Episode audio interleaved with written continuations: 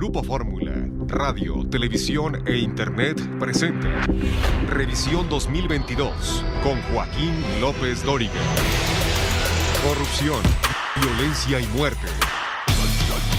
La Guardia Nacional. Aspiraciones presidenciales.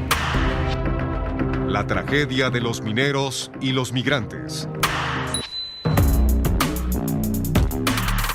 Ucrania en guerra. El adiós a la reina. Acompañe a López Dóriga en esta serie documentada, Los sucesos que cambiaron el rumbo de la historia. Revisión 2022, solo en Grupo Fórmula. Muy buenas tardes, tenga usted muy buenas tardes. Es la una y media en punto, pero en punto tiempo del centro de México. Yo soy Joaquín López Dóriga, transmitiendo para usted con mucho, como todos los días, desde la Ciudad de México, con mucho gusto, desde la Ciudad de México, como todos los días, a través de 95, a través de 95 estaciones de radio en todo el país y a través de otras 30 estaciones de radio más en Estados Unidos para todos nuestros paisanos. También estamos al aire, como todos los días, en Telefórmula. En Easy estamos al aire en el canal 121, en Sky canal 157, en Total Play canal 161, en Megacable canal 153, en Dish Estamos al aire en el canal 354. También estamos al aire para nuestros paisanos en Telefórmula Estados Unidos a través de las cadenas Xfinity Latino y Latino View y por supuesto en internet y en redes a través de radioformula.mx y a través de lopezdoriga.com. Y hoy, hoy es martes 27 de diciembre, ojo, mañana es el Día de los Inocentes. No se deje engañar, ¿sí? Porque son muy llevados, muy aprovechados. Y luego se burlan porque dice que es una broma. No, no es una broma, es una ya sabe usted lo que es, ¿sí? Y recuerde que estamos en esta revisión, en esta revisión de lo más importante que ocurrió este año de 2022, que estamos a cuatro días de que se acabe. Ya repasamos la primera mitad del año, llegó julio, julio, donde tampoco alcanzaron los abrazos para cubrir los balazos. Julio, un mes de, un mes de detenciones de narcotraficantes prófugos y de golpes inéditos, del disparo de la violencia otra vez, del conflicto con Estados Unidos y Canadá por el TEMEC, de la muerte de un expresidente de México y del anuncio de una carpeta de investigación abierta contra otro, de la muerte de famosos. Con todo y con todo esto, empezamos. Yo quisiera empezar con otro tema, pero me es imposible, ¿sí? Y es que es inevitable ante la violencia con la que comenzamos la segunda mitad de este año. Todavía seguía la información del día a día, el asesinato de los dos sacerdotes jesuitas, los padres Joaquín y Javier, y de Pedro el Guía, allá en Cerocagua, en la Tarahumara de Chihuahua, el 22 de junio. Y esto siguió la embestida del presidente López Obrador, que cuestionó a la Iglesia Católica luego de que obispos de México y la comunidad jesuita le pidieran cambiar su estrategia de seguridad y su plan, vamos, su mantra más bien, ¿sí? De abrazos, no balazos. El presidente López Obrador llamó a los sacerdotes hipócritas. Así se lleva él. Y les cuestionó porque no actuaron igual en el sexenio del expresidente Felipe Calderón. Pero estamos en su sexenio, presidente. Supere ya eso, como me dijo con aquella canción. Ya supérelo.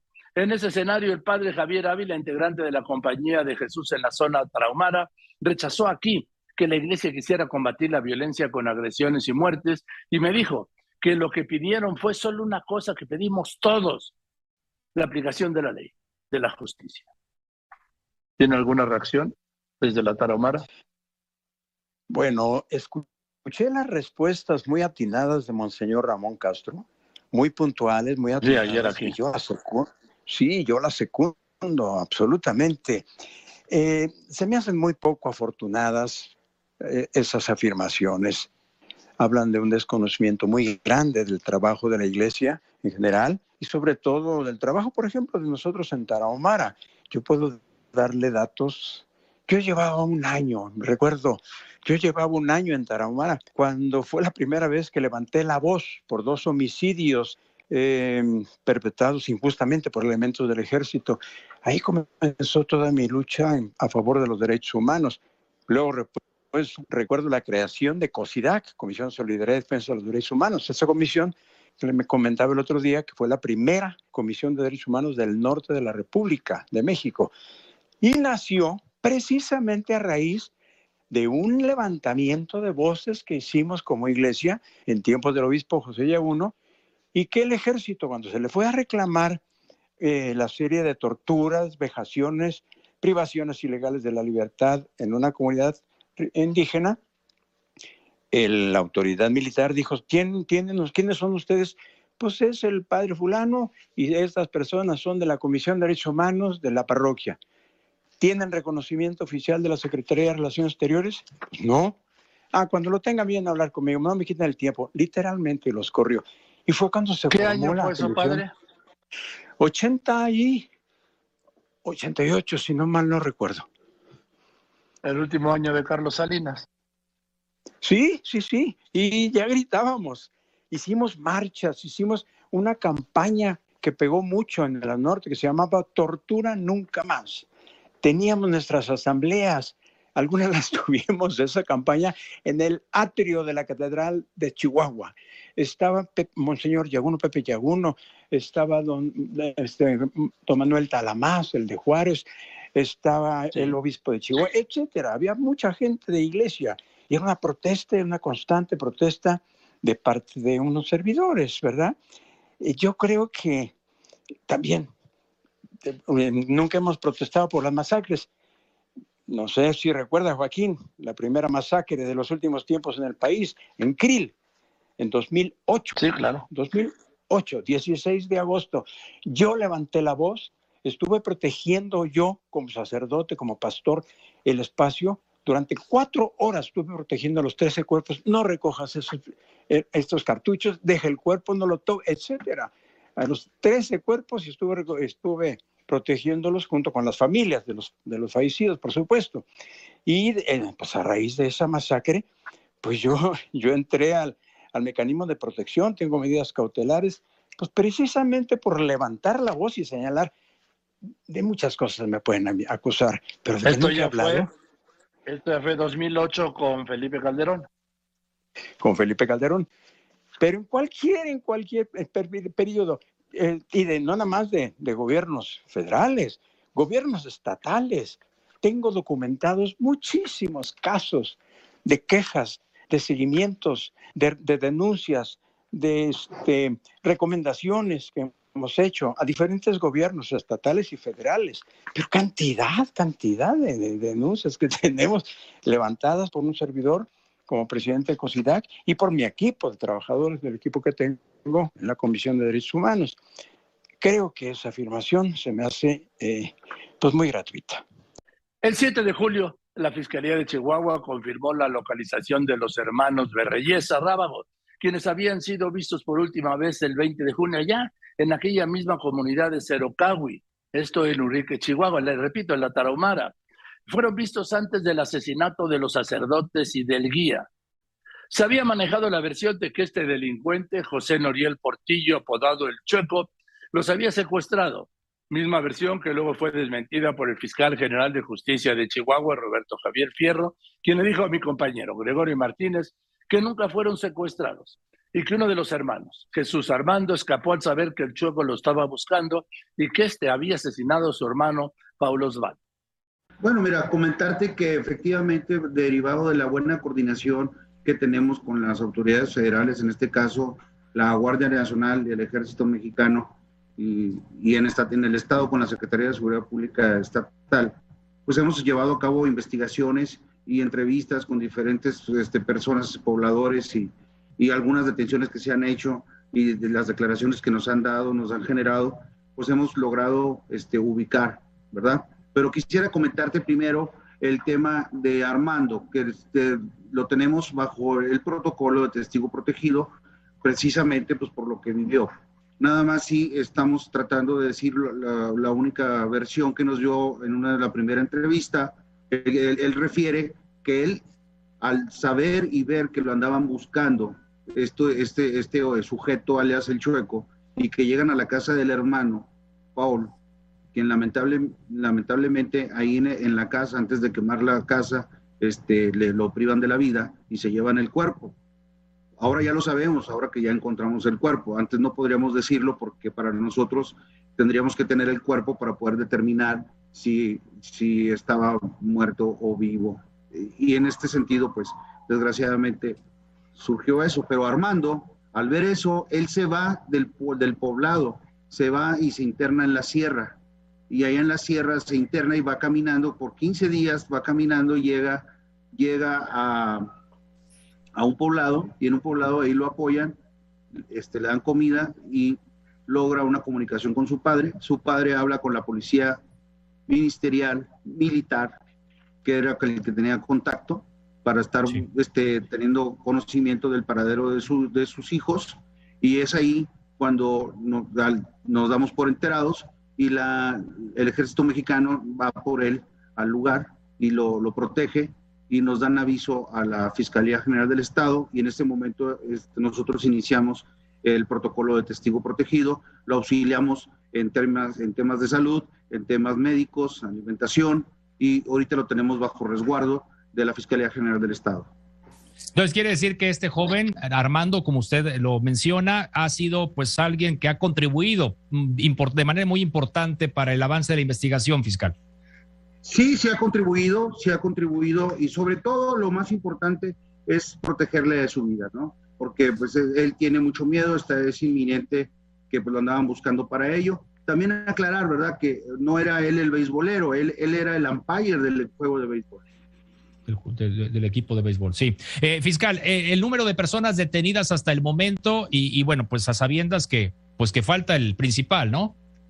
Sí, ahorita van detenidos 13 personas, 13, 13 personas han sido detenidas por diferentes situaciones que se les ha encontrado droga, armas de alto calibre y, y bueno, y tenemos un detenido que que precisamente este, próximamente lo daremos a conocer el delito que le vamos, que le vamos a imputar. Bien, y mientras tanto, pues eh, la repercusión de este caso, que como decíamos al inicio cuando lo saludo, eh, pues es un caso pues de muy complicado, de, de, alto impacto para la población, por supuesto, para la comunidad, de una enorme repercusión, eh, comenzando por la muerte de los, de los dos sacerdotes jesuitas. El tratamiento, pues, de este caso que tiene ahora pues otro tipo también de implicaciones, ¿no, fiscal? Sí, claro, es, es un caso complicado de alto impacto verdaderamente el, el, perfil de este sujeto que lo estamos, hemos estado por las entrevistas que hemos tenido con algunos pobladores y lo que nos refieren, pues nos da la idea de que es un sujeto este, muy peligroso, muy explosivo, un sujeto que se droga, que toma y que bueno, y bajo esa influencia del alcohol y de las drogas comete esos excesos, ¿verdad? Y esos delitos y pues para él la vida de cualquier persona no vale nada. Eh, y eso es lo que, lo que genera estos sucesos de alto impacto. Voy a los anuncios y regreso. Siguió la violencia en el país, los médicos, el asesinato de médicos. Lo más relevante del 2022 en una serie de programas especiales con López Dóriga.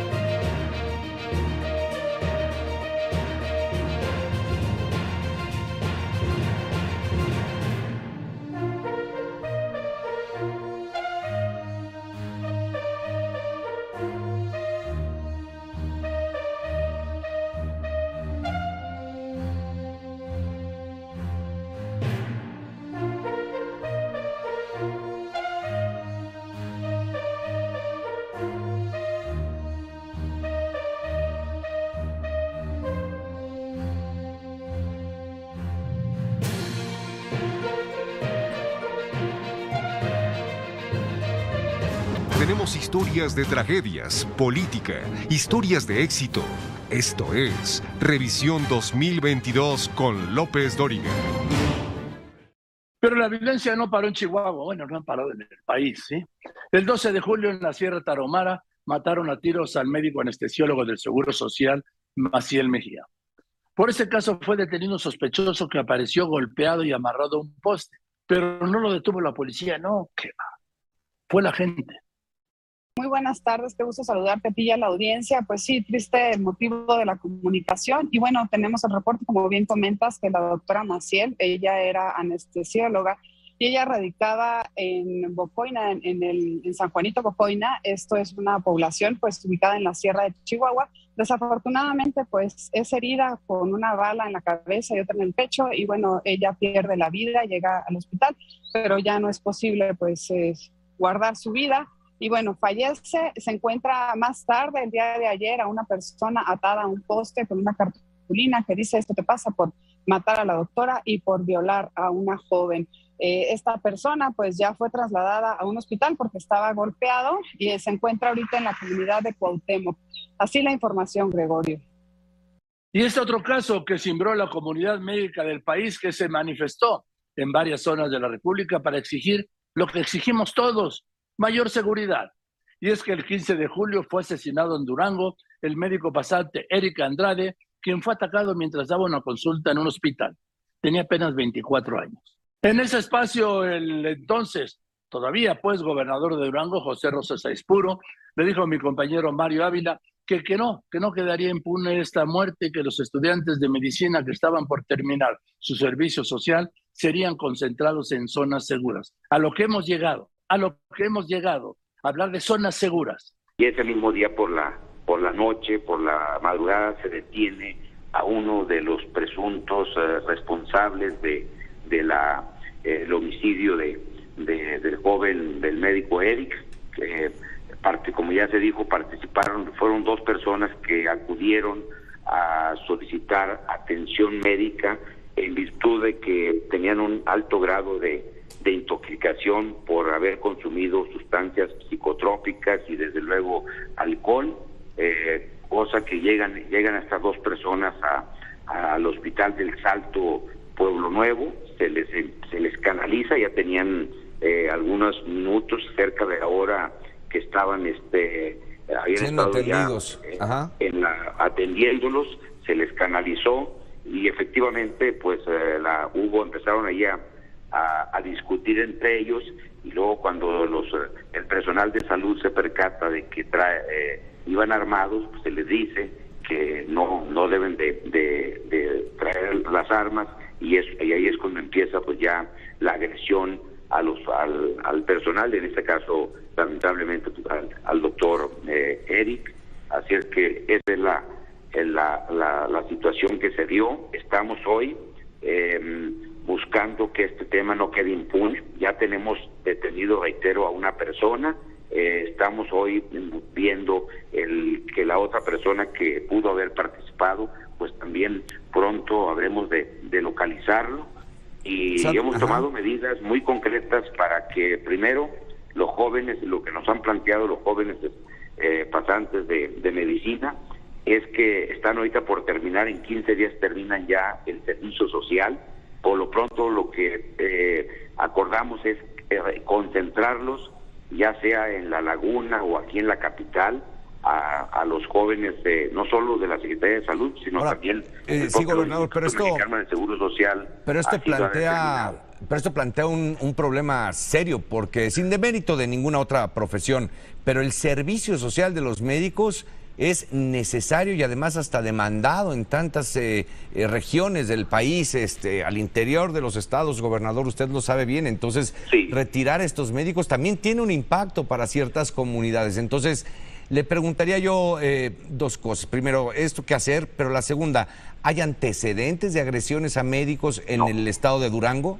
No. Eh, Durango, hay que decirlo, no teníamos eh, ningún antecedente de esta naturaleza. Es el, este es el caso, digo, que nos, nos lastima, nos duele mucho, pero es no se había presentado ninguno. O sea, en Durango no había, no había sido agredido el personal de, salud de ninguna institución, o sea, no había ni en los lugares más alejados de, de, la de Entiendo. y, por eso y, por eso regreso al tema. Entonces, si no hay antecedentes, si esto y, y, evidentemente ni lo minimizo ni está en una pretensión de esas, pero hay tanta gente esperando la noble labor de los médicos en las comunidades, en las comunidades rurales dispersas, en fin, eh, de verdad retirarlos porque va a ser un hueco importante. Sería temporal, sería temporal ahorita en tanto acordamos también en la mesa de seguridad que vamos a tener presencia de elementos de seguridad pública, ya sea policía municipal, estatal o la propia Guardia, está en la mejor disposición de apoyarnos en eso, la Guardia Nacional, para que eh, se revise a las personas que ingresan a los hospitales y no vayan a, este, hacerlo em, con la presencia de armas. Este fue otro caso emblemático este año, el de la desaparición y muerte de Devani Escobar, la joven cuyo cuerpo fue hallado en abril en la cisterna de un hotel de Nuevo León y cuya investigación fue un desastre desde el primer día para la Fiscalía de Nuevo León. Para el 19 de julio, la Fiscalía de Nuevo León revelaba que de acuerdo a una nueva autopsia, Devani murió por asfixia, por sofocación y no por una contusión profunda de cráneo, como había dicho el primer reporte de la misma Fiscalía. Es decir, que la mataron, pero no dijeron quién, ni por qué, ni cómo. Mi compañero Raimundo Elizalde, corresponsal de Fórmula en Monterrey, nos dio los detalles informarte al respecto de este caso y es que Devani murió por asfixia, no fue violada y tenía aproximadamente de tres a cinco días sin vida al momento de ser hallada. Estos fueron algunas de las conclusiones a las que llegaron las autoridades tras realizar la segunda autopsia a esta joven estudiante de leyes, segunda autopsia y tercer peritaje. En una rueda de prensa que tuvo al menos una hora y media de retraso, encabezada por Ricardo Mejía, subsecretario de Seguridad Pública del Gobierno de México, y también eh, por el fiscal general de justicia del Estado de Nuevo León, Gustavo Adolfo Guerrero, les informo que apoyados con eh, peritos internacionales y también del Estado, realizaron este, pues, esta segunda autopsia. El experto en ciencias forenses, el doctor Felipe Takechi Medina, director del Instituto de Ciencias Forenses de la Ciudad de México, informó cuatro puntos esenciales, que murió por asfixia, por sofocación, sin entrar en detalles. No hay lesiones que confirmen una violencia sexual, no no, hubo alguna violación, no murió por asfixia, por inmersión, como se sospechaba que tenían sus pulmones agua, situación que fue descartado, y que tenía tres a cinco días de tener eh, fallecida en el momento en que fue hallada. Entre las labores que destacaron, dicen eh, que destacan 311 entrevistas y más de 3.000 horas de videos que analizaron. Lamentablemente no permitieron, Mario, ni una sola pregunta a los medios de comunicación, así como terminaron las autoridades se retiraron. Incluso seguimos todavía eh, cuestionando a la Fiscalía de Justicia. Lamentablemente, parece ser, como tú lo indicaste, que no tiene respuestas a la sociedad. Y este caso siguió y ha seguido. Voy a unos anuncios, pero de regreso. ¿Cómo fue la visita del presidente López Obrador a Washington y el reclamo de Estados Unidos y Canadá por su política energética? Continuamos. Lo más relevante del 2022 en una serie de programas especiales con López.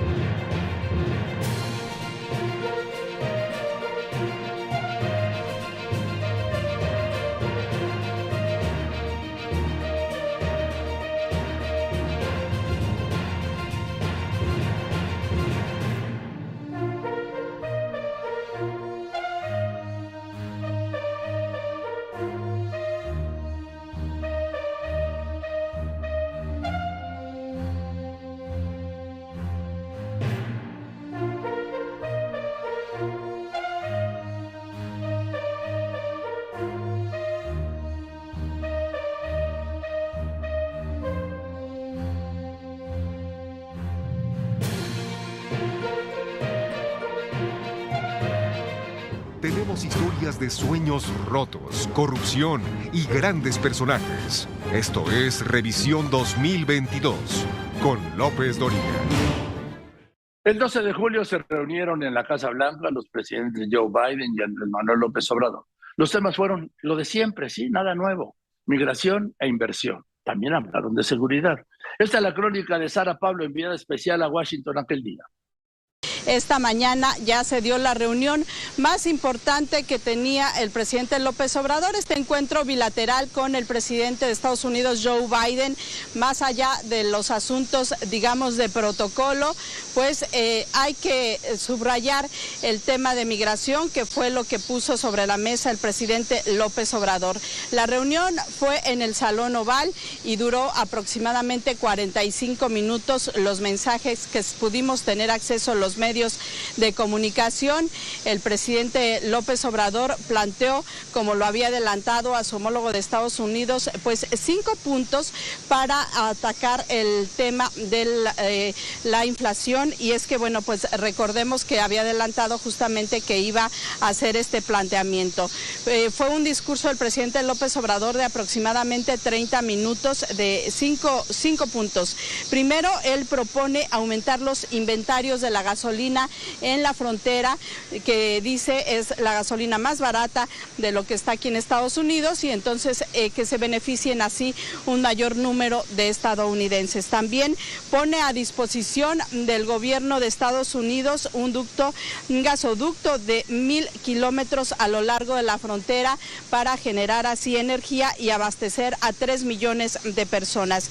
Como punto número tres, el presidente de la República dice ya se han eliminado algunos algunos aranceles, pero también podría suspenderse algunos impuestos eh, que se cobran en los alimentos, esto con el fin de agilizar eh, la entrada de productos, el intercambio comercial y todo esto cuidando la salud y el medio ambiente. Como cuarto punto, el presidente propone iniciar un plan de inversión pública y privada con el fin de que sea en la región justamente donde se produzca lo que se consume, que no se tenga que comprar en otro continente. El presidente de la República, eh, como último punto, pues está el asunto de migración.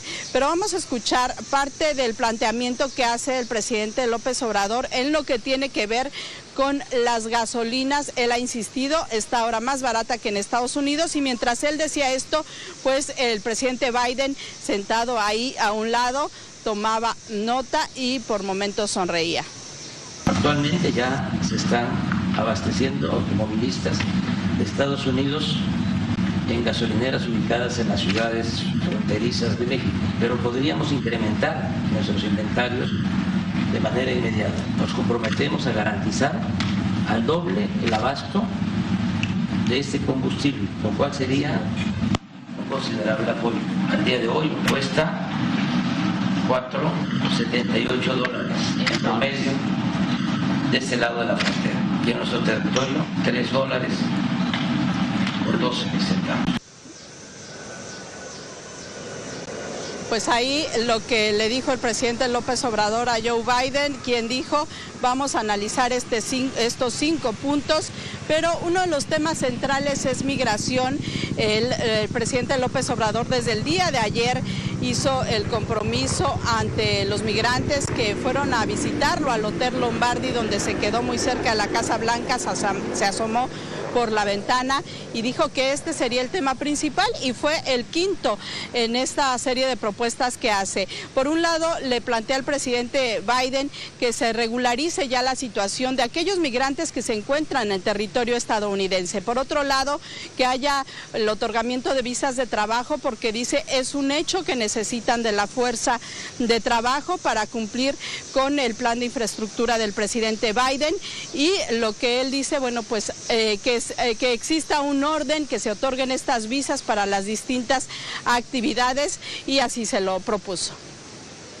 Es indispensable, lo digo de manera sincera y respetuosa, regularizar ya y dar certidumbre a migrantes que desde hace varios años trabajan honradamente y contribuyen al desarrollo de esta gran, gran nación. Sé que sus adversarios, los conservadores, van a pegar el grito en el cielo, pero sin un programa atrevido de desarrollo y bienestar no será posible resolver los problemas ni conseguir el apoyo. Frente a la crisis, la salida no está en el conservadurismo, sino en la transformación. Actuar con arrojo, transformar, no mantener el estatus quo. Esta referencia a los conservadores de Estados Unidos y arrancó una sonrisa del presidente Biden, quien por un lado también se refiere al tema de los migrantes. Él señala que bueno, pues es un asunto que se debe resolver de manera conjunta. También se refiere al tráfico de migrantes. Se tiene que atacar esta parte. Pero por otro lado, él eh, informa al presidente López Obrador que se va a duplicar el número de visas de trabajo y hoy llamó la atención por otro lado, que después del discurso de López Obrador, que ya era en teoría el último, ya había hablado el presidente Biden diciendo que existe la voluntad de trabajar de manera conjunta con México, que hay respeto por el gobierno mexicano, por el país, pero también por el presidente López Obrador. Eh, pues eh, Biden tomó la palabra para dar, digamos, la réplica a estas palabras del presidente López Obrador y dijo más allá pues de, a reserva de analizar estos cinco puntos, dijo, podemos estar de acuerdo en algunos, pero si hay algunos detalles en los que no estamos de acuerdo y en este sentido dijo, pues hay que sentarnos para ver qué sí y qué no. Y después de la reunión se dijo lo, pues lo que se dice siempre después de estos encuentros o estas entrevistas presidenciales, que se dio muy buenos términos, que hubo un ambiente de cordialidad, que hubo química entre los presidentes, lo de siempre. Sin embargo, este es un análisis que hizo aquí en este espacio el doctor Roberto Cepeda, investigador del Centro de Investigaciones sobre América del Norte. Sí, pues en primer lugar yo eh, destacaría eh, la voluntad de ambos países por mantener un diálogo permanente, por establecer acuerdos y esos canales de comunicación directa entre los más altos representantes políticos de ambos países. Hay una comunicación constante, tres reuniones en ese año y medio de la administración, eh, lo que va de la administración Biden y eh, el presidente López Obrador, dos de ellos eh, de manera presencial. Esto nos habla de la relevancia de la relación México compleja, ¿no? México es importante también para los Estados Estados Unidos, en su segundo socio, estados de la Unión Americana tienen a México como su primer cual se ve eh, eh, más claro en, los estados fronterizos. ¿no? Yo creo que ese sería el primer punto, Gregorio. Hay canales de comunicación, que hay voluntad de ambos eh, presidentes por tener estos espacios a través de los cuales se logren acuerdos y los tres principales temas que definen la relación entre estos países estuvieron presentes. Pero luego vendría más, lo duro. El 20 de junio, el 20 del mismo mes, a la semana de haber regresado el presidente López Obrador, que luego es lo que él reclamó, México recibió la solicitud formal de consultas de Estados Unidos y Canadá para pedir un panel de solución de controversia contra nuestro país, contra la política exterior de México. El argumento, las políticas discriminatorias del gobierno de México que benefician a Pemex y a la Comisión Federal de Electricidad, todo en el marco del acuerdo comercial de Temec. Pero el presidente López Obrador respondió que no violaba el Temec y aseguró que no pasaría nada, nada, no va a pasar nada. Enseguida remetió contra empresarios no estadounidenses, sino mexicanos, porque dijo que esta, esta queja y ese tono de desafío era provocado, era provocado por los empresarios mexicanos y desde su palacio respondió así, no con la doctrina Estrada, sino con la doctrina de Chicoche. Uy, qué miedo, mira cómo estoy temblando, así el presidente. Vamos a terminar este, con esto de que nos van a, llamar a cuentas ¿no? para que expliquemos la política energética de nuestro país, que nos este, tiene muy preocupados. Eh, a ver si consigues a mi paisano Chicoche y, ponemos esa de, uy, qué miedo. A ver, ponla, Bar, de una vez, si la tienes. Uy, qué miedo, mira cómo estoy temblando. Uy, qué miedo, mira cómo estoy temblando. Sobre esto hablé aquí con el diputado periodista Ildefonso Guajardo, quien fuera el principal negociador de México en el TEMEC, fue el secretario de Economía en el régimen pasado y actualmente es diputado federal del PRI. Guajardo le dijo a mi compañero Mario Ávila que se debía entender con serenidad y con seriedad el planteamiento y resolverlo para evitar pago por daños y aranceles a las exportaciones mexicanas. Mira, primero no nos debemos de llamar a sorpresa. Tuvimos muchísimas señales. Kerry vino en infinidad de ocasiones a México a mandar el mensaje. Y la misma ministra, la representante comercial, Catherine Tate, envió cartas. Eh, congresistas norteamericanos se han expresado. Así es que no nos podemos llamar a sorpresa. Era cuestión de cuándo iba a ocurrir este solicitud de inicio de consultas. ¿Frente a qué estamos?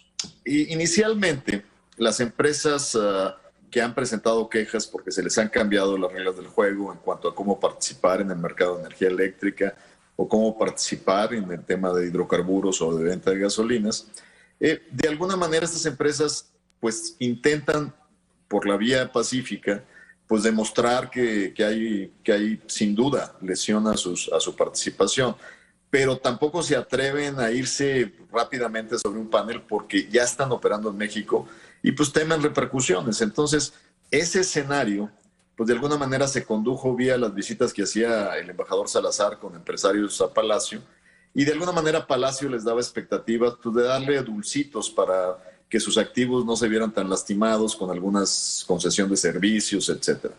Pero esto es un animal diferente, no es una controversia inversionista-Estado, es una controversia Estado-Estado, donde eh, para México no es novedad. Usamos ese mecanismo en NAFTA cuando Estados Unidos no quería cumplir con sus obligaciones en materia de dejar entrar eh, camiones de carga mexicanos a Estados Unidos. Y ganamos ese panel Estado-Estado eh, y se impusieron sanciones arancelarias a, exportaciones estratégicas de Estados Unidos a México. Eso es lo que finalmente eh, convence a Estados Unidos de sentarse a negociar y buscar una solución a su incumplimiento. Esto viene siendo lo mismo.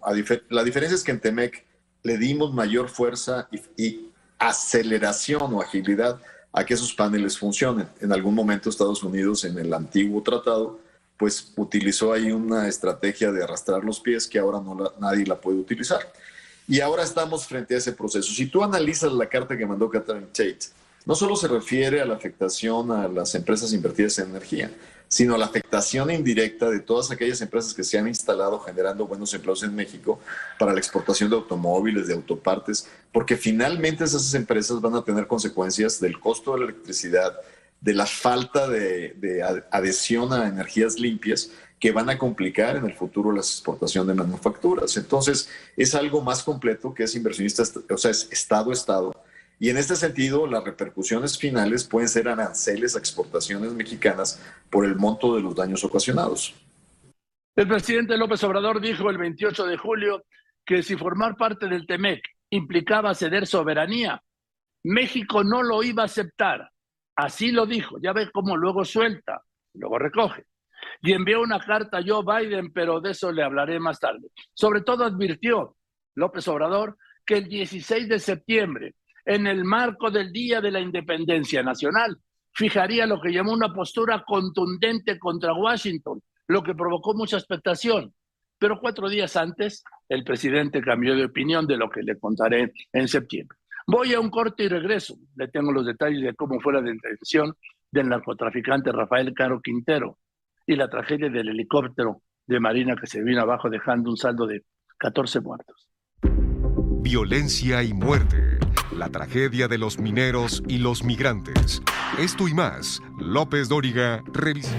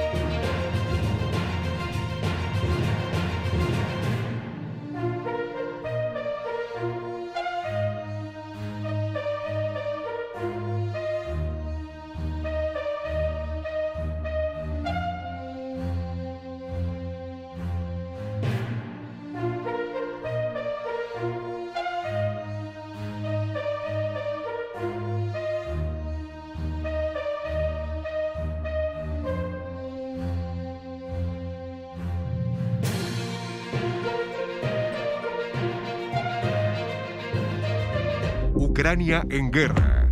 El adiós a la reina Isabel II. Una serie especial de Joaquín López Dóriga en Grupo Fórmula. Continuamos con esta revisión de lo más importante que ocurrió en julio del 22. Era viernes 15 de julio. Eran las 3 de la tarde cuando la noticia llegó y aquí se la alcanzamos a dar. La Marina había capturado, bueno, recapturado al narcotraficante Rafael Caro Quintero en un operativo en Choix, en Sinaloa, casi nueve años después de que un tribunal colegiado de Jalisco le abriera la puerta y lo pusiera en libertad. Esto una noche de fin de semana, pues para que nadie se enterara. Y a la detención de Caro Quintero vino la tragedia. Un helicóptero de la Marina que regresaba a los bochis después de participar en el operativo se desplomó. Murieron, murieron 14 elementos de élite de la Marina. Viernes de contrastes para la Secretaría de Marina que captura en la Sierra de Sinaloa, en los límites de Sonora y Chihuahua, al narco de narcos, Rafael Caro Quintero. Pero en el saldo del traslado, luego de magno operativo, pierden a 14 elementos navales, uno más gravemente herido y un helicóptero Black Hawk deshecho. Dos meses y medio después, a petición del presidente de la República, la Fiscalía dio el dictamen del accidente. Aseguró que el accidente se debió a que el helicóptero se quedó sin combustible, que es inaceptable. Aseguró que no encontraron indicios de ataque externo ni explosión por algún artefacto ajeno a la nave. Cuando lleguemos, cuando lleguemos a octubre, le daré los detalles de este accidente y las razones. Lo que no puede ser, tampoco puede ser, y le daré el detalle, uno por uno, en octubre, de los nueve accidentes de helicópteros que ha tenido la Secretaría de Marina en lo que va a ser este gobierno del presidente López Obrador, que ahora el 1 de diciembre cumplió sus primeros cuatro años y está en el último tercio. Pero el lunes 18 de julio, un juez federal con sede en Jalisco le concedió una suspensión para que no fuera entregado a Estados Unidos a Caro Quintero. Sobre esa captura, el presidente López Obrador rechazó la participación de la DEA en el operativo donde detuvieron a este Caro Quintero. El señor Caro Quintero, decía el presidente. El señor Guzmán lo era, ¿sí? Los demás hipócritas, fulano y mengano, y hasta borolas, por apodos. Ellos, los delincuentes, son señores. El señor Caro Quintero, el señor Guzmán lo era. Sara Pablo. La DEA no tuvo participación directa en la detención del narcotraficante Rafael Caro Quintero, y el tema no se abordó durante los encuentros bilaterales con Joe Biden aseguró el presidente Andrés Manuel López Obrador, quien dejó en claro que la Secretaría de Marina, en apoyo a la Fiscalía, llevó a cabo toda la investigación y aprehensión. En conferencia de prensa explicó que en otros casos hay intercambio de información, pero no en esta ocasión. Apuntó que fue el embajador estadounidense Ken Salazar quien aclaró que la DEA no se involucró y calificó como información no veraz la proporcionada por Ann Milgram, directora de la Agencia de Inteligencia, quien dijo en un comunicado que un equipo suyo en México trabajó en conjunto con autoridades mexicanas para el arresto del narcotraficante. Desde luego, esto implicó un trabajo de inteligencia con el propósito de que no se pierdan vidas humanas y fue un trabajo que llevó a cabo la Fiscalía con el apoyo de la Secretaría de Marina. No lo ubicó la DEA y le dijo a la Marina. Y mucho menos elementos. Ya no es como antes, pues son este, informaciones eh, no veraces, pero afortunadamente el embajador aclaró el presidente desmintió las versiones que apuntan que el tema de la detención de Caro Quintero estuvo sobre la mesa en las reuniones bilaterales que sostuvo con el presidente de Estados Unidos, Joe Biden, y con la vicepresidenta Kamala Harris durante su reciente visita a Washington. No, no, no, no, no, no. Yo no trato estas cosas. Eh, estos son acuerdos que tienen que ver con intereses generales, nacionales, un presidente de México no puede ir a tratar, presidente de otro país, el asunto de un presunto delincuente. Eso a lo mejor lo hacían antes, nosotros no. No son negociaciones en oscurito, ya no es el tiempo de que se arrodillaban los eh, presidentes. Si había algunos que lo hacían. Eso ya no sucede, ya es una nueva realidad. El presidente señaló que se llevará a cabo todo el proceso de extradición y también dio a conocer que abogados del narcotraficante ya presentaron los primeros amparos, no en contra de su extradición, sino para su liberación. Desde el sábado se presentaron amparos que se están tramitando y las autoridades están respondiendo a jueces tanto la Fiscalía como la Secretaría de Marina, pero sí se está pidiendo la protección del señor Caro Quintero mediante el recurso de amparo. Con imágenes de Aldo Reyes en Grupo Fórmula, Sara Pablo. Aquí en este espacio, Mike Vigil, exdirector de Operaciones Internacionales de la DEA, me dijo que la detención de Caro Quintero fue un triunfo, pero que fue un triunfo para la DEA contra lo que dijo el presidente que no había participado. Bueno, para mí fue una cosa de alegría que al fin se capturó Caro Quintero. Ya tenemos tanto tiempo tras de él. Fue capturado inicialmente después de que fue asesinado nuestro elemento Enrique Kiki Camarena en febrero de 1985 en Costa Rica. Entonces fue deportado a México y luego después de 28 años salió libre y se fue al Triángulo del, Dorado, así como se llama el estado de Durango, Chihuahua y Sinaloa, principalmente Chihuahua y Sinaloa, donde volvió al narcotráfico porque esa es la única carrera que ha conocido Caro Quintero. Entonces, esto es un triunfo muy grande para la DEA porque ya tenemos tanto tiempo, tantos esfuerzos, tantos uh, recursos en este caso. Ahora, Mike, cuéntale por favor a la audiencia del Grupo Fórmula, ¿cómo se vivían aquellos momentos, aquellos años 80, tras, eh, tras estos, eh, estas tres personas, Félix Gallardo, eh, Ernesto Fonseca, Caro Quintero, y cómo vivieron ustedes la noticia al momento de haber descubierto los cuerpos de Enrique de Quique Camarena y su piloto. Cuéntanos. Bueno, en los ochentas el cartel de Guadalajara era el único cartel que existía en México. Y entonces eran súper poderosos. Yo, bueno, ah, yo estuve, me, trasladé de México a Colombia ah, y luego dos años después mataron a Kiki Camarena y toda la DEA estaba metido en, capturar a todas estas figuras del cartel de Guadalajara. Yo en Colombia ah, me encargaron de capturar a Juan Ramón Mata Ballesteros, el hondureño, que era el enlace del cartel de Guadalajara con los carteles de Cali y de Medellín de Pablo Escobar y lo capturé en uh, Cartagena con la Policía Nacional y ah, me ofreció tres millones de dólares y me dice, pues si me, si me dejas libre, ah, yo puedo tener este dinero aquí en, en ah, menos de 20 minutos, pues obviamente pues no iba a tomar un soborno, solo que cuando me enteré y nos enteramos que secuestraron a Kiki Camarena enfrente del consulado americano, se lo llevaron a una residencia en Lope de Vega, en Guadalajara, que era una residencia de Caro Quintero, y lo torturaron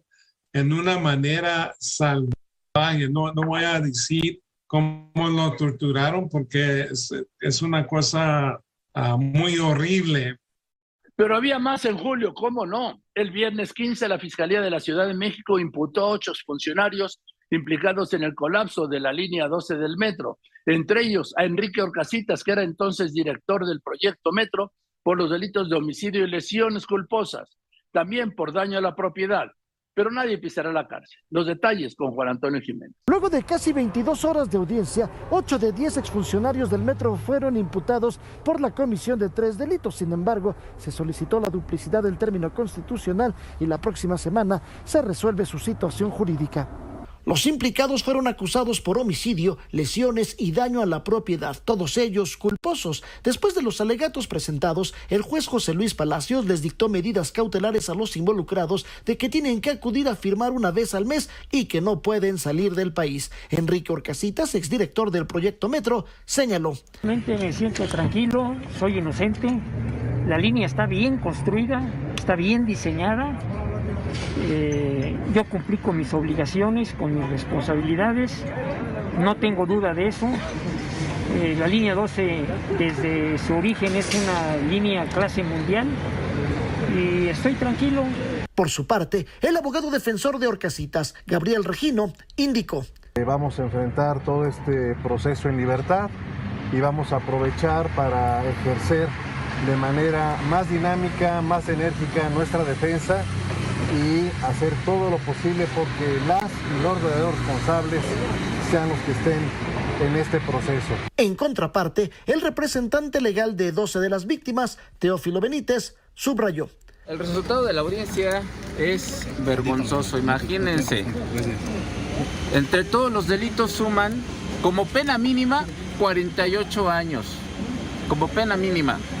Y el juez autoriza unas medidas cautelares irrisorias. La audiencia continuará el próximo martes a las 8 de la mañana y ahí se definirá la situación jurídica de los ocho exfuncionarios del metro, esto es, si les dictan o no la vinculación a proceso. En tanto, la audiencia inicial en contra de Héctor Rosas y Guillermo Alcázar se programó para el 7 de agosto. En Grupo Fórmula, Juan Antonio Jiménez. Voy a unos anuncios y regreso. El tren Maya acomodé lugar y este megafraude millonario al fideicomiso Bahía de Banderas por casi 22 mil millones de pesos. Continuamos. Lo más relevante del 2022 en una serie de programas especiales con López Dóriga.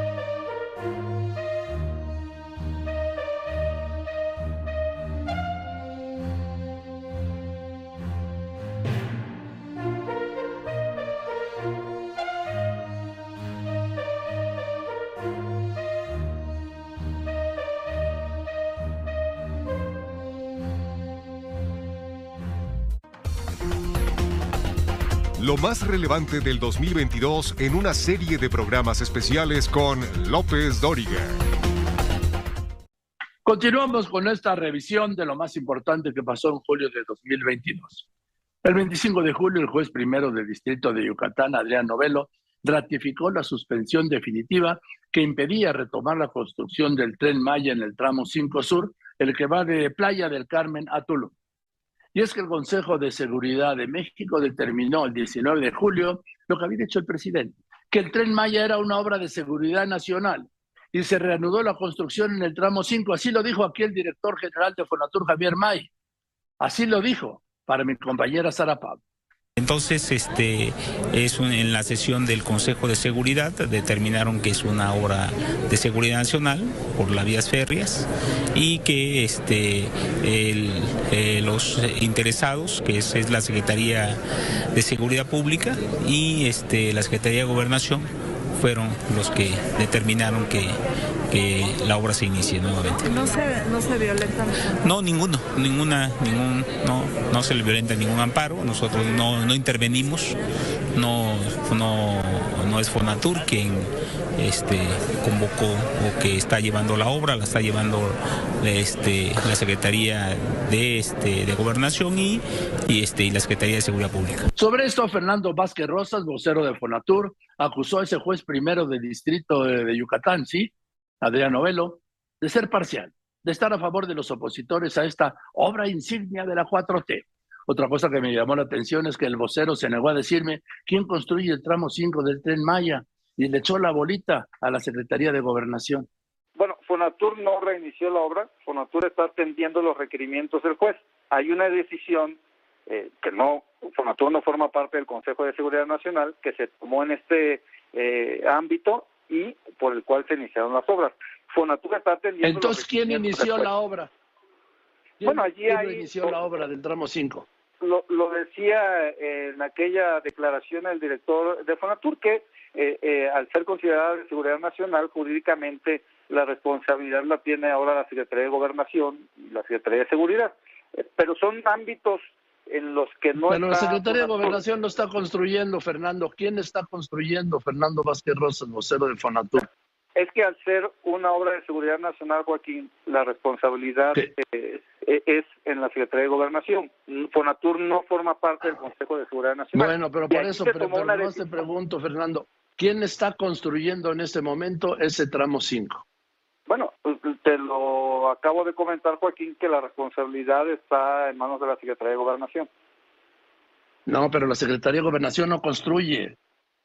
Pero forma parte no tiene. De Nacional y la obra Por eso. ya adquirió este estatus, Joaquín. Pues sí, pero, pero la Secretaría de Gobernación no decide. Me estás diciendo que decide el Consejo. Estás hablando de un integrante de, de ese Consejo de Seguridad Nacional. ¿Quién está? Es que es la pregunta es muy sencilla. Tú eres vocero de Fonatur. ¿Quién está construyendo en este momento el tramo 5, Fernando? El tramo 5 Sur, Fonatur no es. Y es de, yo soy vocero de Fonatur. Fonatur no es. O sea, tú no sabes quién está construyendo. y puedo responder por las razones de Fonatur. O sea, no sabe Fonatur quién está construyendo en este momento la línea 5, el tramo 5 del tren Maya. Es que la, es que la, la responsabilidad está al ser, te lo vuelvo a repetir eh, nuevamente, Joaquín, al ser declarada como una obra de seguridad nacional, la responsabilidad está en manos de la Secretaría de Gobernación. Bueno, bueno, entonces el punto es que no me puedes decir, ya para cerrar, porque no, esto no es un debate, es una entrevista, ¿sí? Eh, no me puedes decir, Fernando Vázquez Rosas, quién está construyendo en este momento el tramo 5 del tren Maya, ¿es correcto? La responsabilidad está en la Secretaría de Gobernación, Joaquín, lo he repetido varias veces. Por eso, sí, me lo he repetido varias veces, pero yo te estoy preguntando si sabes quién está construyendo, nada más eso. Reitero lo que ya te comenté, Joaquín. Bueno, pues gracias, Fernando. Muchas gracias a ti, Joaquín. Buenas tardes. ¿Y qué tal este megafraude en Nayarit? Luego de meses de investigación, el gobierno de Nayarit reveló un fraude multimillonario, pero multimillonario el fideicomiso Bahía de Banderas por casi 22 mil millones de pesos en el que están implicados exfuncionarios y empresarios. Jesús Escalante dio toda la información. Este lunes, en su acostumbrada conferencia de prensa semanal, el gobernador de Nayarit, Miguel Ángel Navarro Quintero, compartió lo que calificó como la información más delicada que se ha dado en el Estado en materia de administración.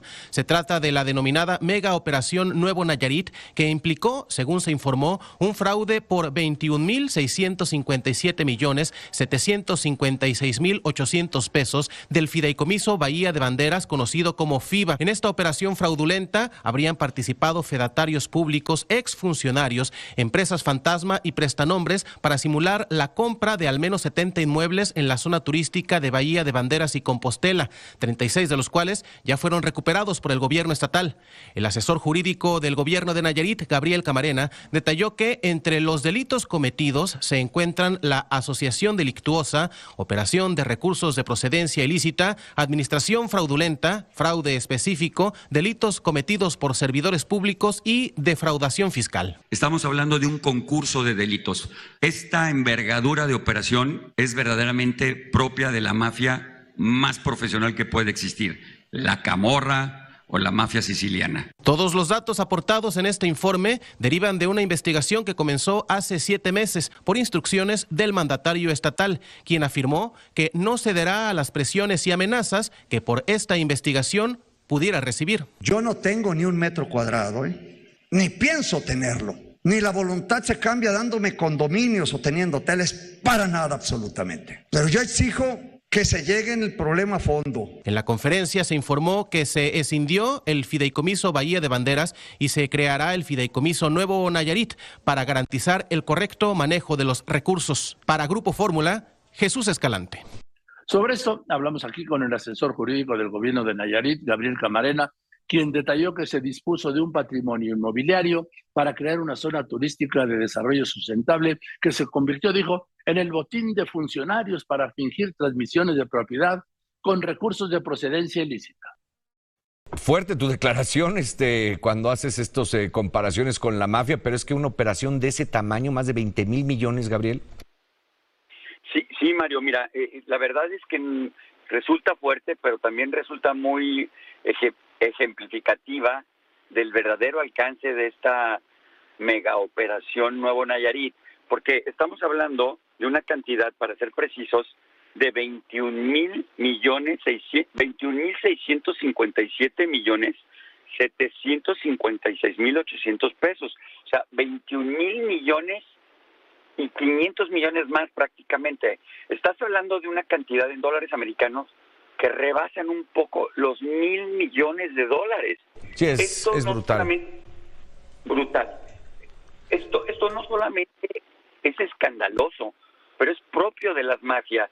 Yo, aquí habría que hacer la expresión, como lo dice nuestro señor gobernador Miguel Ángel Navarro, la mafia del poder, que, que hubo administración tras administración, un fraude continuo, en un delito continuo de delegados fiduciarios, de funcionarios públicos, de miembros del comité, de fedatarios públicos, de empresas fantasmas, de personas físicas prestanombres, de una defraudación fiscal brutal.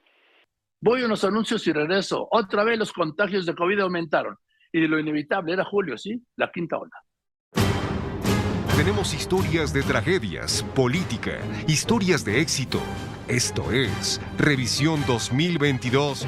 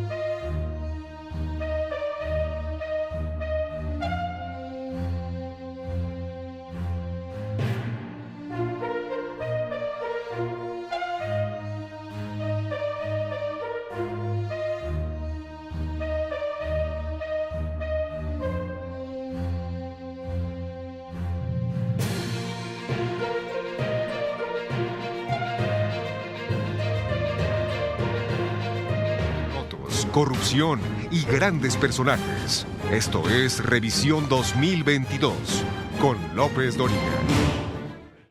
En julio seguía alta la quinta ola de COVID. Para el 13 de julio se registraban 475.702 contagios, superando los registrados en la segunda ola, la de enero de 2021. Sumaban 12 semanas continuas de incrementos de contagios en México. Sobre ese disparo de contagios de COVID, el doctor Francisco Moreno, internista del Hospital ABC, infectólogo, le dijo a Gregorio Martínez aquí que el COVID, digamos, ya lo había dicho, llegó para quedarse, para siempre. Y advirtió que con el surgimiento de múltiples variantes y sus variantes, pues las vacunas serán menos eficaces. Pues eh, vemos que el COVID llegó para quedarse, doctor. Así es, hay que entender que este virus no se va a ir por varias razones. La principal es que eh, también hay reservorios animales, entonces no se puede eliminar el virus del planeta. Y lo que tenemos que aprender es a coexistir con él, pero de una mejor forma de lo que hemos hecho, porque sigue habiendo una tasa altísima de contagios. Eso provoca que el virus siga cambiando, que aparezcan nuevas subvariantes o variantes y que de alguna forma escapen a la inmunidad que tú has generado. Y eso ha provocado esta quinta ola subvariantes que no respetan el que tú ya hayas tenido COVID o que estés vacunado para COVID. Eso de las subvariantes, yo creo que es un tema muy interesante y que ahora pues aplica perfectamente para esta quinta ola de contagios. Entonces, ¿en qué subvariante andamos en este momento? ¿Qué es lo que predomina actualmente en México, doctor? Mira, acaba de salir un reporte del Consorcio Mexicano de, de Genómica, que ellos lo que hacen es secuenciar las muestras, es decir, ellos identifican qué tipo de variantes hay en este momento. Y interesante porque lo que ellos reportaron esta semana es que ya eh, aproximadamente el 80% de las eh, secuenciaciones son del virus de la, de la subvariante de Omicron BA.4 y BA.5, que son pues en algún momento las más eh, frecuentes que se ven en todo el mundo. El virus se ha vuelto tan contagioso, tan rápido en su transmisión, que antes teníamos un espacio entre semanas, incluso meses, entre lo que aparecía en un continente y en el otro. Ahora el virus, al ser tan contagioso, pues está apareciendo ya prácticamente al mismo tiempo en todos lados. Y México ya se está comportando más como una entidad única y no con brotes como teníamos antes, que primero en, en zonas turísticas y después ya en el resto del país. Eh, BA4.4 y BA4, eh, BA.5 es el que los, las subvariantes que más están afectando ahorita en esta quinta ola. Ahora cuéntenos un poco acerca de la inmunidad, vamos, o sea, es decir, al momento que alguien resulta contagiado con alguna de estas dos subvariantes que son las que predominan, eh, la inmunidad, digo, si en un principio aprendimos que era de seis meses, ¿esto es mayor o es menor ahora, doctor?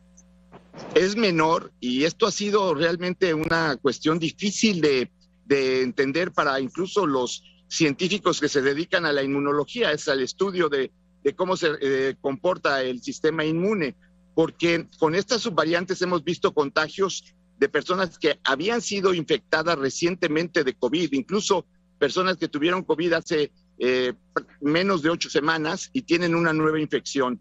Parece ser esto un poquito relacionado también con la rapidez con la que se transmite el virus que no permite que tu sistema inmune reaccione a tiempo. Y hablando de las vacunas, pues otra mentira. En abril de 2021, la directora de CONACYT, María Elena Álvarez Buya, anunció, anunció lo que quería oír el presidente, que la vacuna mexicana patria estaría lista en diciembre, en diciembre del año pasado, lo que fue una mentira. Otra. Luego dijeron que para esta recta final del año, y fue otra mentira, porque no habrá vacuna patria por lo menos hasta el año que viene. ¿Qué necesidad de mentir si los plazos se cumplen? Pero así son estos diferentes en los tiempos, en los tiempos luminosos de la 4T, en los tiempos de la revolución de las conciencias. Oscar Zúñiga precisamente la directora del CONACYT, María Elena Álvarez Bulla, dijo que la vacuna patria va teniendo avances importantes, sin embargo, aún no está lista antes de finalizar el año, debido a que entrará en su última fase de ensayos clínicos y agregó que no puede adelantar una fecha de cuándo podría tenerse. Así lo dijo. Va caminando la patria y esperamos dar noticias ya muy pronto. Pero estamos ya terminando la fase 2 y muy pronto de lanzar la última fase de ensayo clínico que va a tener una tasa de reclutamiento creemos bastante eficaz. Y pues estamos en confianza de que dados los resultados que tenemos preliminares, de los cuales por razones obvias no puedo compartir así en este contexto, de eficacia, bueno, de potencial protector y de seguridad, pues hay buenas perspectivas. Como siempre en experimentación científica hay que tener claridad que hay incertidumbre, pero estamos avanzando con muchísimo esfuerzo y sobre todo compromiso. ¿Termine el año podría quedar? No tenemos este, todavía esa posibilidad de dar este, estos datos porque hay varias cuestiones que se están afinando, pero muy pronto vamos a estar dando la información. Sin embargo, Joaquín añadió que con esta vacuna México está avanzando de manera considerable, pues este inmunológico será la punta de lanza de otras investigaciones que se realicen en el país. Joaquín. Y en esto de salud, el 4 de julio el presidente López Obrador firmó la iniciativa para quitar el horario de verano, que nunca le ha gustado, ¿sí? Tras 21 años de operación, al considerar que no representa ahorros importantes, pero sí implica daños a la salud. En ese espacio, Valeria Moy, directora del Instituto Mexicano para la Competitividad, dijo que quitar el horario de verano no es una situación relevante cuando en el país están pasando muchas cosas, mucho más serias, que están afectando la calidad de vida de los mexicanos. Ese es un distractor. Hola, muy buenas tardes. Pues mira, sinceramente no creo que sea una medida con demasiadas implicaciones o que tenga demasiada relevancia en la operación económica. Nos han mencionado que los ahorros en términos de energía eléctrica son bastante poco significativos. A mí lo único que quizás me preocuparía, y tampoco es que me preocupe demasiado, es como la de tener la desvinculación de los horarios con las cadenas productivas de Estados Unidos, ¿no? Operación de mercados financieros, operación de líneas aéreas, pero tampoco creo que sea un problema irresoluble, creo que es simplemente una situación que sucedería y que se arreglaría. Yo no veo eh, que sea una decisión demasiado relevante. Sinceramente veo que en el país hay muchísimas cosas pasando, muchísimas cosas que están pasando en serio, que están afectando la calidad de vida de los mexicanos y no creo que el horario de verano sea una de ellas. Valeria, pues muchísimas gracias, gracias por este comentario. Y pues como lo dices, a todos se acostumbra uno, ¿no? Yo creo que a todos nos acostumbramos a, nuevas condiciones y será este el caso, ¿no? Tenía sus ventajas para quienes coincidíamos con el tema del horario de verano y ahora los que ven ventajas en regresar a hace 21 años, bueno, pues estarán también satisfechos. Gracias, Valeria. Gracias, hasta luego. Gracias, muy buenas tardes. Voy a un corte y regreso. La crisis en Aeromar, ¿sí? Y va a haber estas cifras de pobreza terribles. Violencia y muerte, la tragedia de los mineros y los migrantes. Esto y más, López Dóriga, revisión 2022.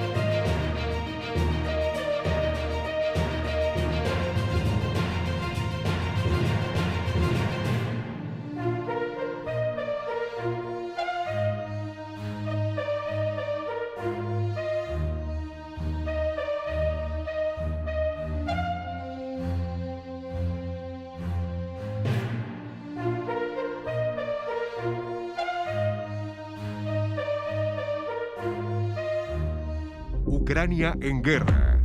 El adiós a la reina Isabel II. Una serie especial de Joaquín López Dóriga en Grupo Fórmula.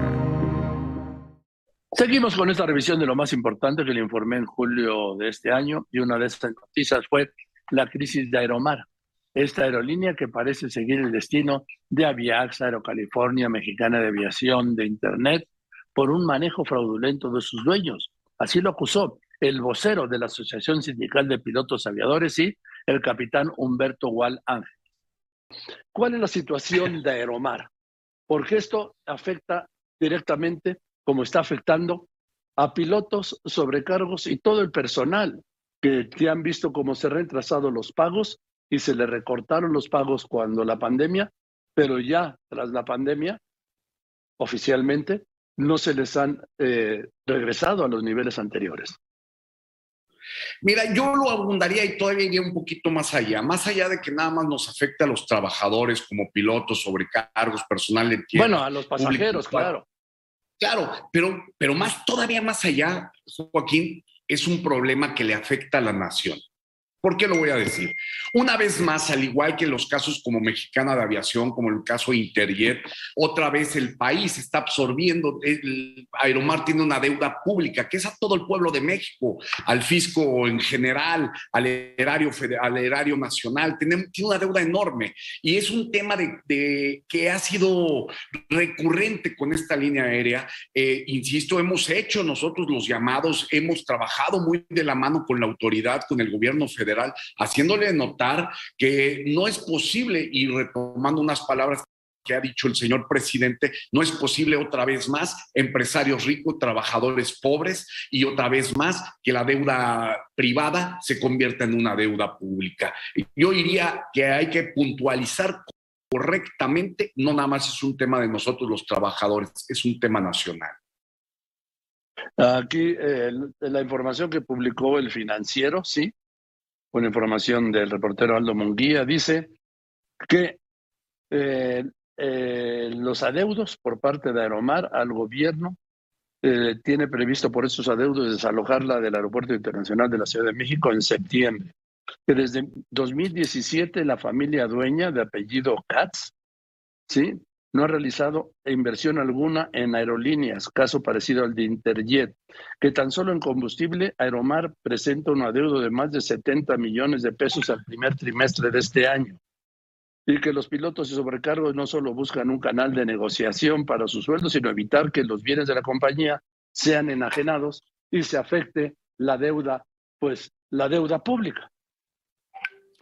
Tal cual. El, eh, mira, la familia Katz, como lo dijiste, inclusive, y mi preocupación y la preocupación de que, insisto, tanto los trabajadores como el mismo gobierno, es que la familia ya no vive en México. Es un caso como el de Gastón Azcárraga, de Mexicana, que está en Nueva York todavía y a 11 años no se ha hecho justicia y se llevó dinero de los, tanto de los trabajadores como una deuda pública.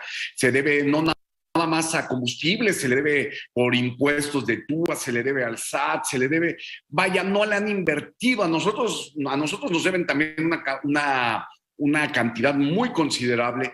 ¿Por qué se menciona en septiembre? Porque en septiembre, el primero de septiembre, nosotros ya tenemos un emplazamiento a huelga en la cual nos hemos puesto de acuerdo con los demás sindicatos en este, para llevar ese día primero de septiembre ver eh, qué deciden en la planta los trabajadores a través de su voto libre, directo y secreto. Si ellos consideran que es necesario ya el estallamiento a huelga, lo haremos con toda responsabilidad y con toda legalidad, porque los pilotos hemos y todos los trabajadores, ahí yo me quisiera referir a todos los trabajadores, hemos sido bastante prudentes por bastante tiempo, hemos cedido parte de nuestros salarios, más te puedo decir una cosa, el, ¿Cómo lo llamarías de que el fondo de ahorro se nos descuenta y no nos lo dan? O sea, inclusive es una... Eso se, llama, se llama robo. Capitán, eso se llama robo. Tal cual, tal cual, Joaquín, tal cual. El fondo de ahorro sagrado. lo traté de matizar, pero con tu habilidad me lo sacaste, hombre. Y ahora, uno de los discursos favoritos del presidente de la 4T de sus funcionarios es que ese es un gobierno para los pobres, sí, pues sí es un gobierno para los pobres. ¿Sabe por qué? Porque ha habido un aumento de pobres. Estas cifras me las compartió el doctor José Nabor Cruz, secretario ejecutivo de Coneval. 10.8 millones de personas en México viven en pobreza extrema y ha aumentado el número de pobres y el número de mexicanos en pobreza extrema. A ver, ¿cuáles son estas cifras? Porque yo escucho el discurso oficial y hablan de una disminución de la pobreza, sin embargo, la, estadística niega los datos oficiales.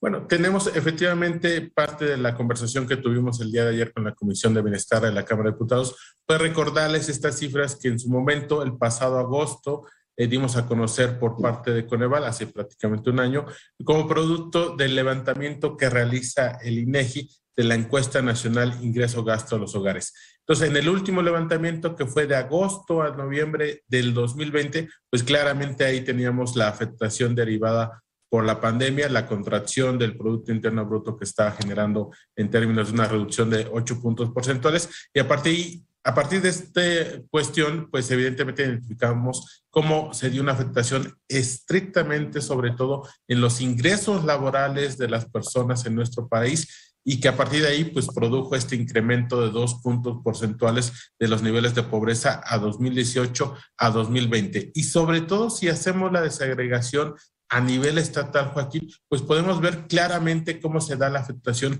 en algunos de los motores económicos que en ese momento pues teníamos muy afectados por la pandemia. Quintana Roo fue la entidad que en ese momento de 2018 a 2020 tuvo el mayor incremento en sus niveles de pobreza multidimensional ya que pasó de tener un 32% de su población en 2018 en situación de pobreza a prácticamente el 50% en 2020, es decir, tuvo un incremento de 17 puntos porcentuales. Y el segundo estado con mayor incremento en sus niveles de pobreza multidimensional fue Baja California Sur, con un incremento de 9 puntos porcentuales. Es decir, de las entidades con mayor eh, incremento en sus niveles de pobreza, que también se ubica ahí Tlaxcala, Estado de México, Yucatán, Querétaro y Nuevo León, de esas seis entidades, las que más aumentaron en sus niveles de pobreza, pues se debió evidentemente a cómo se contrajo la actividad turística, disminuyeron los ingresos laborales de los trabajadores de estas dos entidades y produjo evidentemente un incremento, insisto, de 2018 a 2020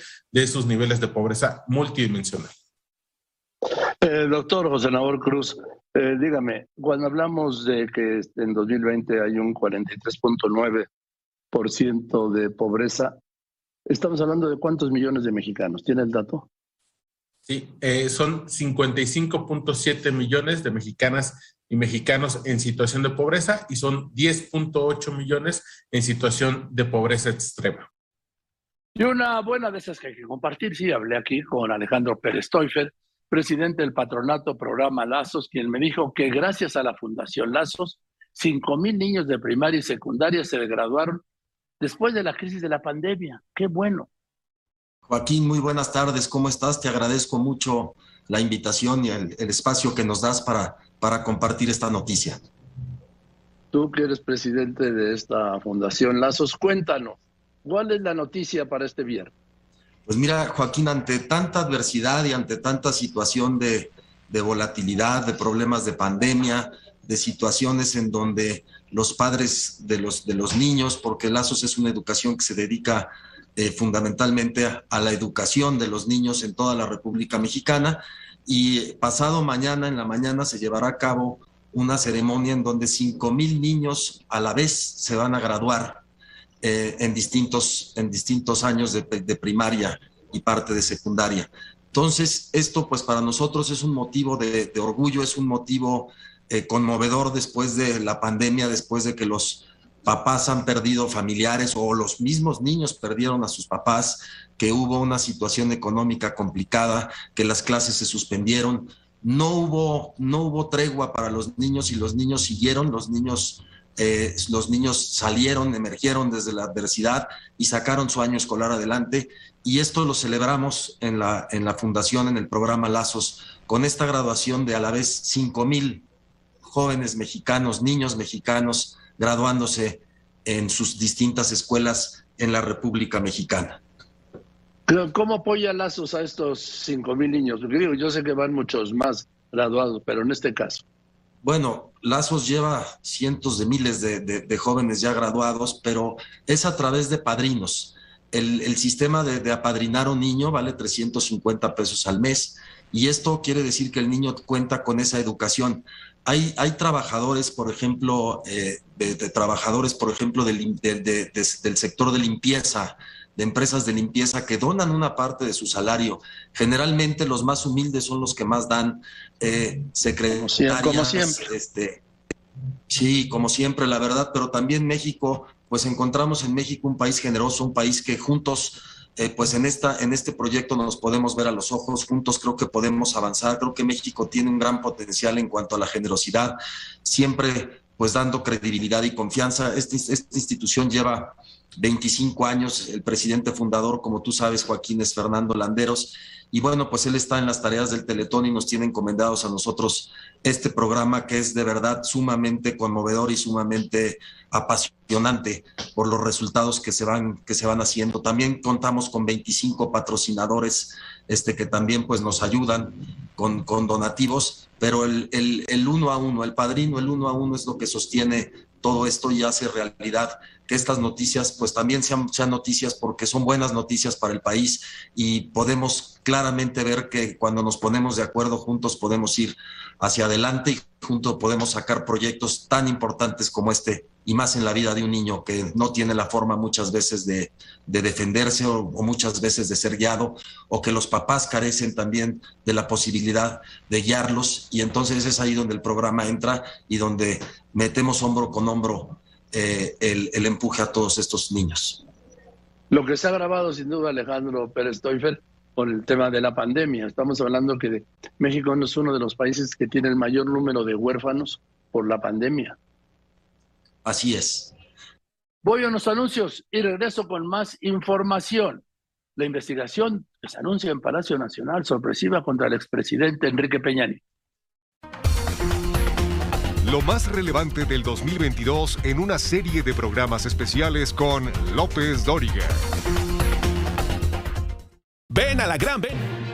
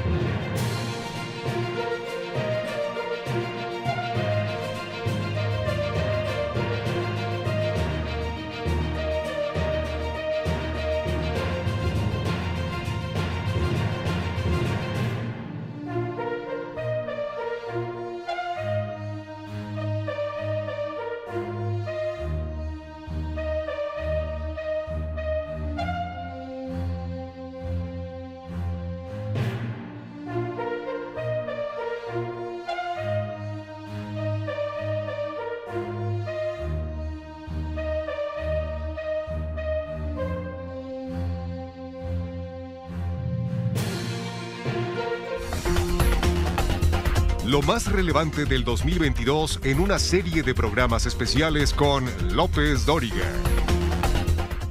El 7 de julio se informó que la Fiscalía General de la República había iniciado una carpeta de investigación contra el expresidente Enrique Peña Nieto por presuntas irregularidades financieras a partir de una denuncia por posible lavado de dinero. Esto se anunció en la conferencia mañanera de Palacio. El titular de la Unidad de Inteligencia Financiera de Hacienda, Pablo Gómez, dijo que el expresidente recibió más de 26 millones de pesos al terminar su sexenio en una cuenta en España. López Obrador pidió actuar con responsabilidad y dijo, le dijo a Pablo Gómez, no hacer juicios sumarios contra el expresidente. Peña Nieto respondió ese mismo día. Dijo que espera que las autoridades le permitan aclarar cuestionamientos sobre su patrimonio y demostrar que es legal. Afirmó que confía en las instituciones de Procuración y Administración de Justicia.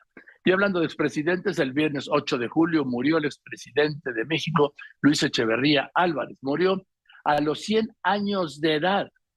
Murió en su casa de Cuernavaca, en Morelos.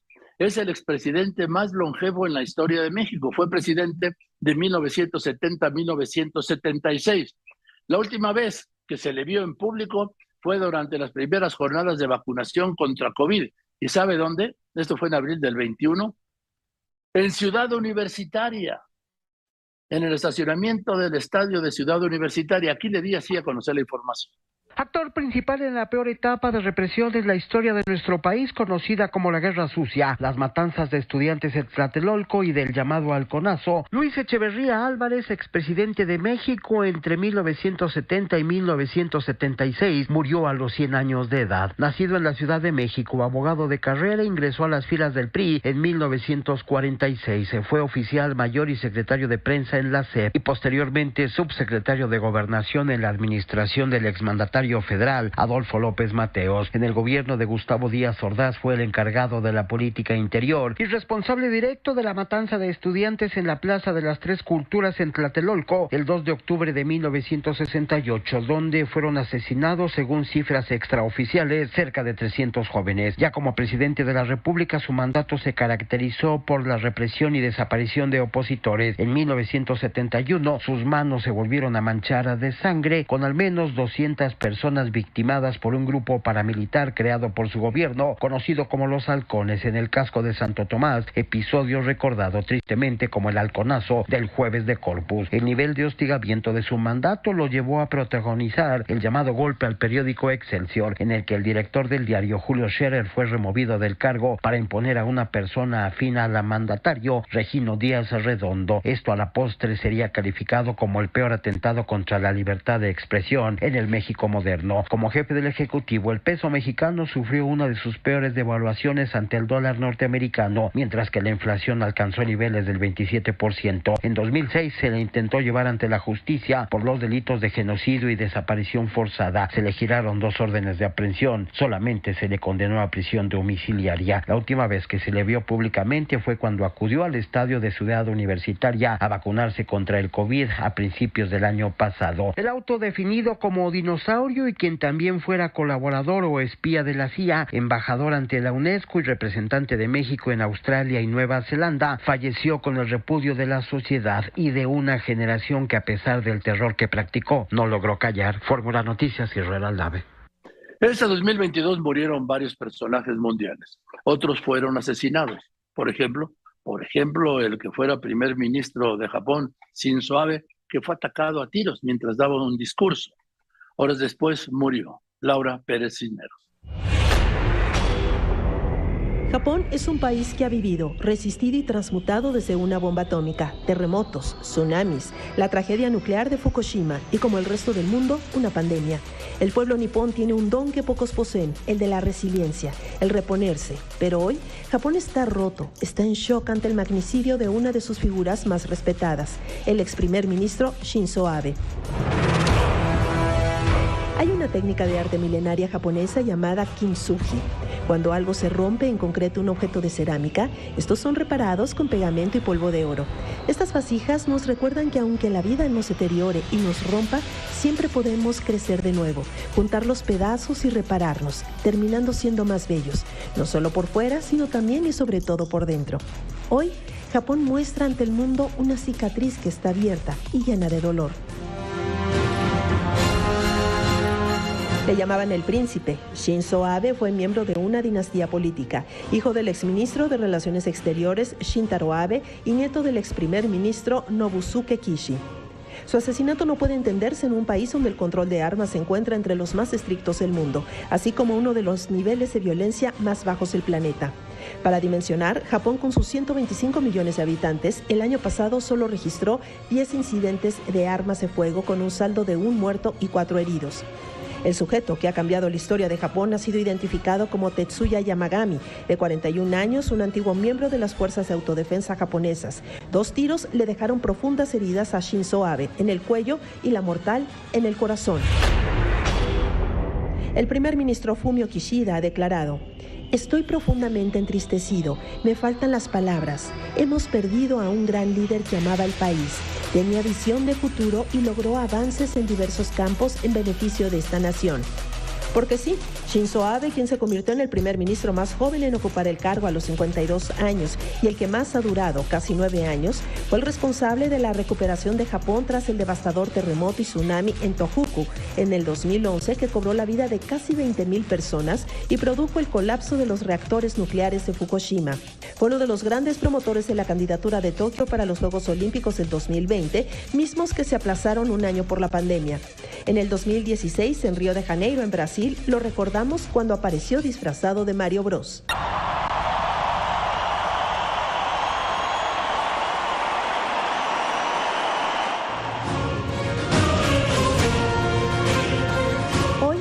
Japón llora a uno de sus hijos predilectos, un estadista y un hombre admirado y respetado por líderes mundiales. El 8 de julio del 2022 se escribió una historia de terror con el magnicidio de Shinzo Abe y su pueblo, con esa sabiduría, transmutará el dolor. Pero hoy, hoy no. Hoy solo se le llora al gran e inolvidable Shinzo Abe. En Grupo Fórmula, yo soy Laura Pérez Cisneros. Lo inevitable que hay en la vida es la muerte. Todo lo demás tiene arreglo. Julio no fue la excepción, su excepción. Y en ese espacio le compartí con dolor la muerte de la primera actriz Susana Dos Amantes, quien el 2 de julio murió a los 74 años. Y ya para terminar esta entrega de hoy, el 22 de julio se dio a conocer la muerte de Meche Carreño. Meche Carreño fue una actriz que ganó múltiples reconocimientos por su carrera en el cine mexicano. Le hablo de los años 60, de los años 70. Fue un símbolo sexual de aquellos años, cuando no había símbolos sexuales tolerados. Fue un escándalo incluso.